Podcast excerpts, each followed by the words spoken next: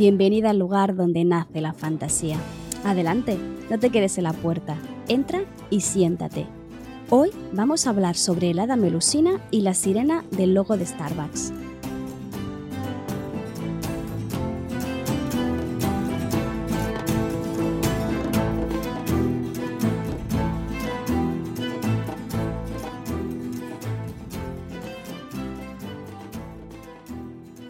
Sé que no soy la única que cuando vio el logo de Starbucks se preguntó a qué hacía referencia o qué estaba representando esa eh, chica que sostenía eh, dos cosas que no quedaban muy claras, que son, supongo que tienes en mente esta imagen. Mucha gente ha hecho muchas interpretaciones, muchos dibujos mostrando imágenes del todo originales, pero hoy te vengo a contar la historia real que hay detrás de esa imagen. El logo de Starbucks es, en efecto, una sirena con dos colas. Pero no una cualquiera, sino que está haciendo referencia a Melusina, una de las hadas de las leyendas medievales más famosas. Para conocer la historia de Melusina, primero tendremos que hablar sobre el hada medieval. Y te preguntarás, Tati, ¿qué tiene que ver una sirena de dos colas con un hada? Bueno, lo primero de todo es que tienes que olvidarte de el hada como esa criaturita adorable con alas en la espalda, porque estamos hablando de un imaginario celta. El mundo medieval occidental se vio impresionado por todo el mundo feérico que ofrecían las historias célticas. Por allá por el siglo XII se empezaron a escribir historias en las que este universo aparecía en las cortes medievales clásicas. Veremos cómo esta figura de el hada feérica celta se empieza a introducir en el mundo medieval de una forma muy particular. Melusina, en cambio, aparece mucho más tarde, en 1392, es decir, el siglo XV prácticamente, y representa un tipo de hada muy diferente a la céltica y muy diferente a sus antepasados más medievales occidentales, más cristianas. Por eso creo que es muy importante dividir el episodio de hoy como en tres partes, donde hablaremos del origen celta, la primera hada medieval y después melusina, para que puedas entender bien cómo crece, evoluciona este, esta figura mitológica céltica que después pasará a ser prácticamente cristiana, ya verás. Lo primero que tengo que decir y que para mí es muy triste es que jamás llegaremos a saber realmente qué entendían los celtas por esta figura del hada. El motivo es muy sencillo y es que los celtas, especialmente a través de la figura del druida, creían en la idea de que eh, sus disciplinas, sus enseñanzas, se debían enseñar de forma oral y por lo tanto estaba prácticamente prohibido pasar por escrito ningún tipo de doctrina. Y eso ha hecho que perdamos las fuentes originales en las que están basadas estas historias de hadas. La verdad es que nunca lo llegaremos a saber, al menos no hasta que alguien construya una máquina del tiempo, ¿no? Pero sí que tenemos algunas hipótesis, algunas ideas generales que nos hacen pensar en qué era esta hada. Se trata de una criatura mitológica similar a la idea de una diosa madre. En todas las historias que encontramos esta figura de este hada, vemos cómo tiene el poder de alterar el destino de los hombres. Veremos cómo en varias historias en las que aparecen estas hadas, en la mayoría manipulan el destino de la gente de su alrededor para conseguir algo en concreto. Pero la verdad es que no sabemos hasta qué punto esto era así en el imaginario celta o es algún tipo de interpretación cristiana que se le hizo a estas figuras. Lo que sí que queda bastante claro es que se trataba de una divinidad céltica muy similar a lo que entendemos ahora como una especie de diosa madre. Si estás interesada en leer un texto de la época, de la época medieval hablo, ¿eh? sobre leyendas célticas, uno de los textos más cercanos al imaginario celta original son los Lais de María de Francia. Esta autora recogió distintos cuentos que ella escuchó contar en estas tierras, las tierras de Britania. Vuelven otra vez a estar escritas por una mujer cristiana y ajena al imaginario celta, pero eh, de todas las fuentes que conservamos actualmente es una de las más cercanas. Entonces, si tienes curiosidad por el mundo céltico y leer sobre mitos sobre el tema, te recomiendo esta, esta autora. Que no te eche para atrás que se trate de una historia, de un texto medieval, porque no dejan de ser cuentos. Cuentos explicados de una forma muy tierna y verás además que aparecen personajes que ya te empiezan a sonar porque, como explicaré a continuación, el hada y todo este imaginario celta es lo que acaba construyendo las leyendas alrededor de Arturo y de la mesa redonda. Realmente no las crean los cristianos, sino que se trata de un imaginario que contamina la literatura eh, medieval de entonces. Por tanto, si te lees los slides de María de Francia, verás que aparecen personajes que seguro que conoces de estas, de estas historias. Vamos a hablar ahora de qué era el hada en la literatura medieval o qué papel tenía. Como te acabo de decir, el hombre y la mujer medieval cristianos ¿no? se sintieron muy atraídos por estas culturas eh, paganas, entre comillas, ¿no? sobre todo por todo lo que les ofrecía el mundo feérico. Tanto gustó en la época que se creó una corriente totalmente nueva en la literatura medieval. De hecho, tanto es así que fue el origen de los libros de caballerías. Supongo que sabes la importancia de los libros de caballerías para la literatura actual, ya que son los que dan pie al Quijote y por tanto dan pie también a la novela. Estos libros de caballerías lo que ofrecen son historias de aventuras de pues eso, caballeros. Pero no caballeros cualquiera, sino caballeros de la corte artúrica, es decir, caballeros de la mesa redonda. Ya dedicaré otro episodio entero a hablarte sobre los caballeros de la mesa de Arturo, porque hay una de leyendas súper interesantes que podríamos estarnos horas y horas hablando de ellas, pero vamos hoy a hablar solo de la figura del hada. ¿Por qué? Porque el hada aparece prácticamente, a ver, no en todas las historias, pero sí en la mayoría. A ver, si partimos de la idea de que Morgana es un hada y aparece como personaje principal en la saga, eh, bueno, en la saga, en, la, en el imaginario del rey Arturo, ya podemos darnos cuenta de cuán importante será el hada para esta nueva o moda literaria. Hay que tener muy en cuenta que esta figura de Arturo existía en el imaginario celta.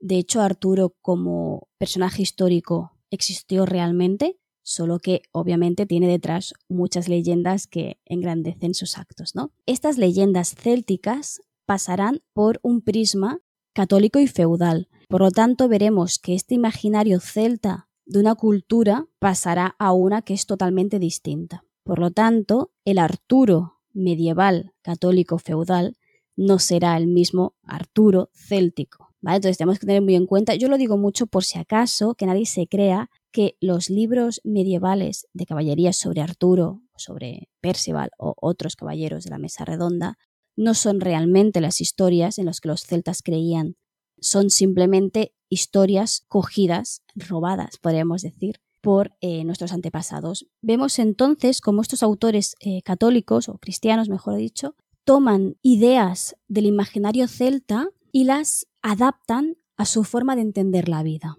Y esto está muy presente en la figura del hada.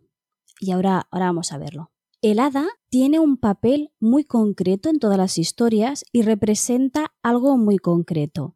Veremos enseguida que no puede ser un hada celta, claramente feudal, porque representa los valores feudales que se espera de todo matrimonio, y por lo tanto es poco probable que estos ideales eh, también los tuvieran los celtas cuando las culturas eran tan distintas y tan dispares. ¿no? La gracia del hada, del hada, vamos a decir, feudal, es que siempre, siempre tiene un mismo arco argumental. Vamos, lo que viene a ser un cliché de toda la vida. Cada vez que aparece un hada en una, de las una novela de caballerías, verás que sigue exactamente la misma estructura, con distintos eh, detalles, pero siempre la misma. El primer punto de esta estructura es el encuentro entre hada y caballero. Siempre se da en, en un entorno de misterio y de magia y suele ser siempre en el interior de un bosque y en la mayoría de casos, por no decir en todos, cerca de una fuente de agua.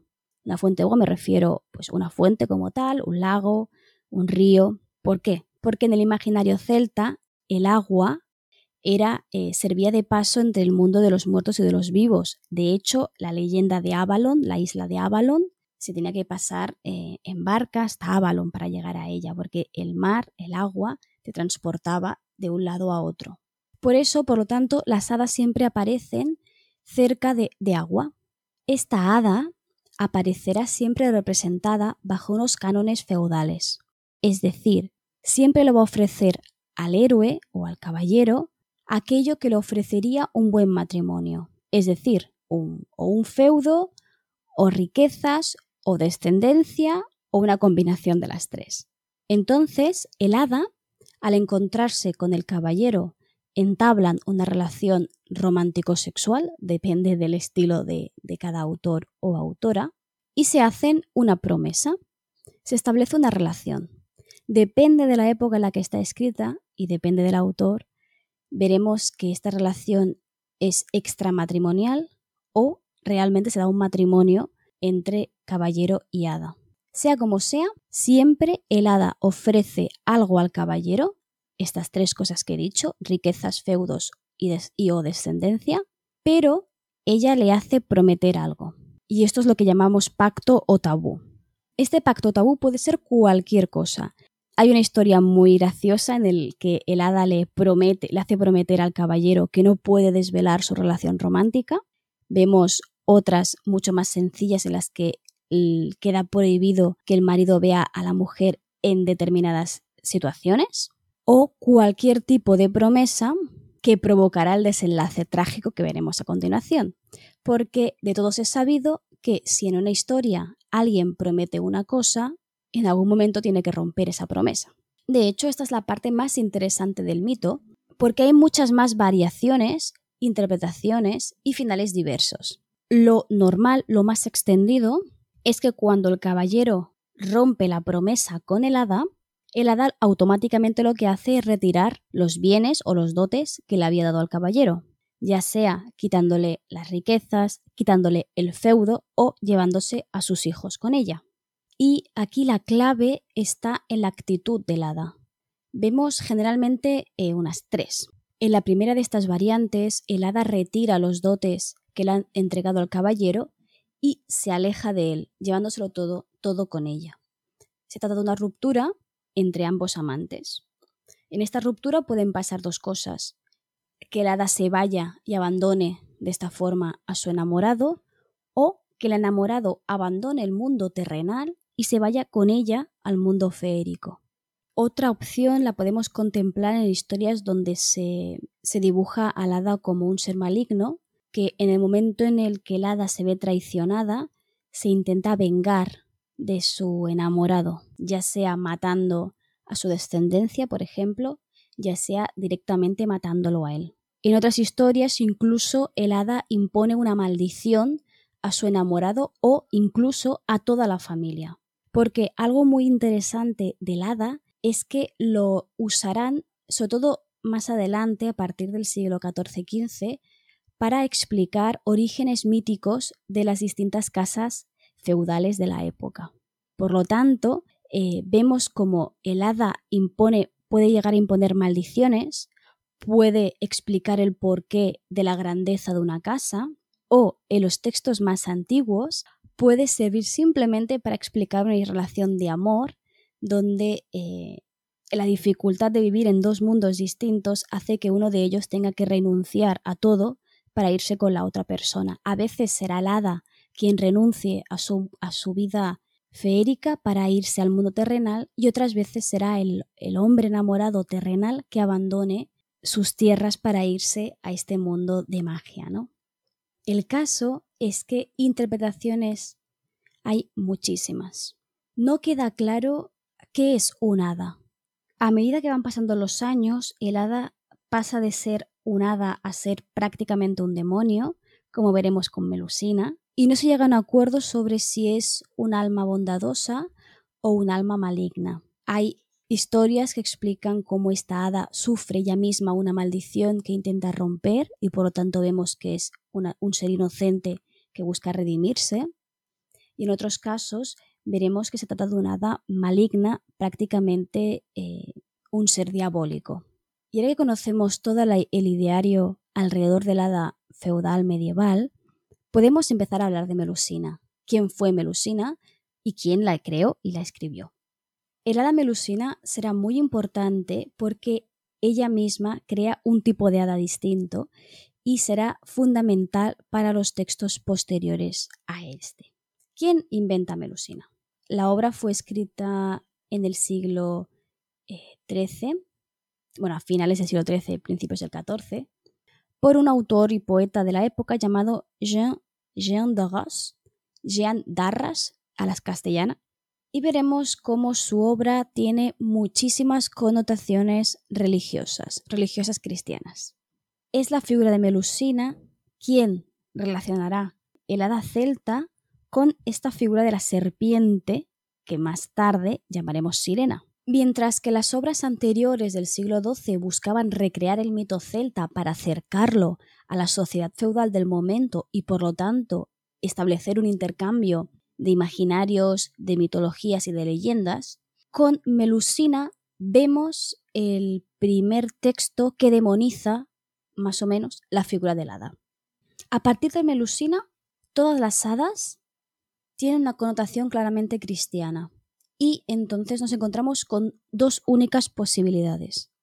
O se trata de un alma diabólica que busca la destrucción y llevarse almas a su mundo férico, entre comillas, o en cambio una criatura que busca la bondad de Dios aunque realmente no la merezca, por no ser una, persona criatura tan extraña. ¿no?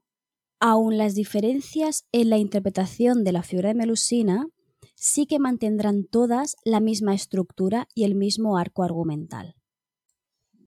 La gracia de Melusina es que, como te voy a explicar ahora, hay un arco dentro de otro arco argumental. Y aquí es, esto le dota de bastante originalidad a la obra. Empecemos por el principio, por el origen de Melusina. ¿Quién es? Melusina es hija del rey Elinas y el hada Presina. Ellos, de por sí, ya crean un primer arco argumental alrededor de la figura del hada. Presina encontró a Elinas, se casaron y ella le impuso un tabú o un pacto. No podía verla ni parir ni criar a sus hijas. Elinas aceptó y tuvieron juntos tres hijas, siendo Melusina la mayor de las tres. ¿Qué pasó? Que efectivamente Elinas rompió el pacto y el castigo impuesto por Presina fue abandonar a su marido y llevarse a sus tres hijas de nuevo a la isla de Avalon. En este momento las tres hermanas, las tres hadas, decidieron castigar a su padre por la traición cometida a su madre, y lo que hicieron fue encerrarlo en el interior de una montaña. Su madre, al enterarse de esto, las maldijo, y fue Melusina, la mayor de todas ellas, la que tuvo el castigo más grave o más injusto, depende de cómo lo veas. Su maldición fue la siguiente. Se convertiría en serpiente de cintura para abajo todos los sábados y solo conseguiría vencer esta maldición si se conseguía casar con, con un hombre que le prometiera no verle los sábados. Aquí, por lo tanto, vemos como un arco argumental provoca el segundo arco argumental. Que aquí viene la segunda parte de la historia, es cuando Melusina abandona la isla de Avalon buscando volver a su forma humana y se encuentra, como siempre, en un bosque, con la vegetación, con otras hadas, llena de riquezas, llena de muy bella, ¿vale? Se encuentra Raimondino Lusignan, que es eh, hijo del conde de Forez. Esta escena es la típica del mito clásico entonces vemos cómo ella representa todo lo que él espera en un matrimonio de conveniencia, que es pues belleza, juventud, riquezas, y ella le expresa su voluntad de formar una familia y darle mucha descendencia. Y en este momento le impone el pacto, que no podrá verla ningún sábado. Entonces, él acepta este pacto y se casan. Viven en matrimonio muchísimos años. Melusina le da 10 hijos, 10 hijos de descendencia y no solo le da descendencia, sino que le da dotes, le da riquezas. Ella por sí misma funda muchas iglesias, conventos, ayuda en muchas situaciones a su feudo. Y aquí es cuando vemos cómo Melusina se entrega totalmente a esta vida terrenal, abandona su naturaleza feérica para convertirse en una muy buena esposa feudal. Pero, pero, el pacto se acaba rompiendo. Eh, su esposo, tentado por su hermano, es decir, el cuñado de Melusina, hace un agujero en la pared para poder espiar a su mujer mientras se baña. Y aquí es cuando aparece la típica imagen, si buscas Melusina en Google la encontrarás, de eh, una mujer eh, tumbada en una bañera y de la cual emerge una cola de, de, serpiente. Hay distintas versiones, la más extendida es que son dos colas de serpiente, otras dicen que una, pero aquí Melusina digamos que es el origen de este mito de la sirena de dos colas, así que acaba se acaba tendiendo más a la interpretación de las dos colas de serpiente. El marido decide callar y no decirle nada y continuar con su matrimonio como si no hubiera pasado nada y sigue conviviendo con ella hasta que uno de sus hijos comete una gran atrocidad que lo que hace es quemar un convento matando a toda la gente que hay en su interior. El marido enfurece y culpa a la madre, culpa a Melusina. Y esto es muy fácil de entender y es porque eh, era mitad serpiente y la, serpiente siempre se ha relacionado con el diablo. Por lo tanto, culpa a su mujer de que uno de sus hijos o la mayoría eh, tenga, eh, pues sea malo o tenga algún tipo de malformación. De hecho, varios de sus hijos tienen malformaciones y la acusan de, de ello. Melusina, al ver su promesa rota, su pacto roto, la maldición, por lo tanto, no podrá nunca romperse, lo que hace es abandonar a su familia. En esta ocasión no se lleva a sus hijos, sino que despliega sus alas de murciélago y sale por la ventana en su forma original, que sería la de la serpiente. Sin embargo, la leyenda acaba contando que Melusina nunca abandonó a sus hijos. Melusina volvía todas las noches para alimentar y criar a sus hijos y eh, esto explica la grandeza de todos ellos, porque se alimentaron de la leche, ¿no? De una criatura como, como fue ella. Vemos, por lo tanto, que este mito de Melusina ya no es el mismo que antes. Melusina ya no es una hada céltica orgullosa de, de su mundo férico y de sus dotes, sino que es una mujer que decide huir de una maldición e intenta vivir una vida feudal y cristiana en la que realmente no tiene cabida por ser lo que es. De hecho, la maldición impuesta por su madre la hace parecer un ser realmente inocente, que simplemente quiere librarse de esta maldición haciendo lo correcto y lo justo.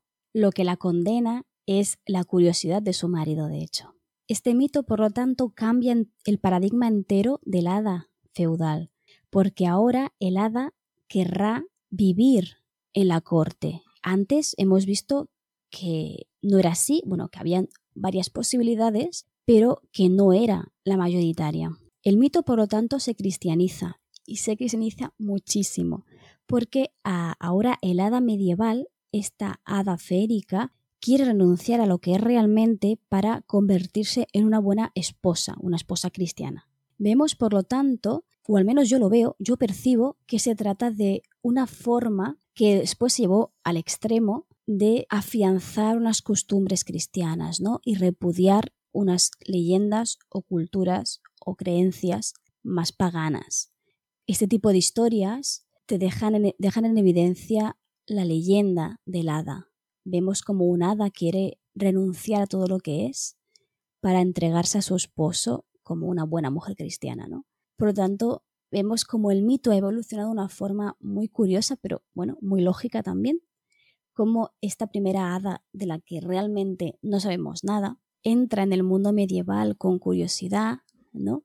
Se tantean ambas culturas, vemos historias de amor, vemos intercambios, vemos figuras muy llamativas de todo el mundo de la cultura céltica hasta llegar a este punto en el que esta hada medieval, que nunca antes, nunca antes había tenido ningún tipo de relación con la serpiente, ahora en el siglo XV, empieza a encarnar un papel demasiado cristiano. Lo que hace Melusina es romper el paradigma entero y a partir de ella veremos cómo todas las hadas o son cristianas o son diabólicas. Además, obviamente, de explicar el origen mítico de una casa en concreto. Te he dicho hace un momento, ¿no?, cómo Melusina sirve para explicar la grandeza de los hombres de Lusignan, de esta casa feudal tan importante en la época. Y esta es Melusina y esta es su historia. La verdad es que no tengo ni idea de por qué Starbucks cogió la figura de Melusina para representarse a sí misma, ya que no, al menos yo no le encuentro ningún tipo de relación entre una cosa, entre servir cafés y ser una mujer medio serpiente. No lo, veo. Pero me pareció una buena excusa para explicarte una leyenda medieval y que te des cuenta de que todo este universo que puede parecer tan lejano, en realidad te la puedes encontrar en una taza de café. Y yo me despido ya, te he explicado lo que quería explicarte hoy, pero te quiero recordar dos cosas antes de irme. La primera es que aún sigue abierta la encuesta para decidir qué mito grecorromano quieres que te traiga la próxima vez. Solo tienes que suscribirte a mi newsletter y podrás acceder a la encuesta. Y lo segundo, pero para mí mucho más importante, es recordarte que aquí en este pequeño rinconcito de Internet siempre vas a ser bienvenida.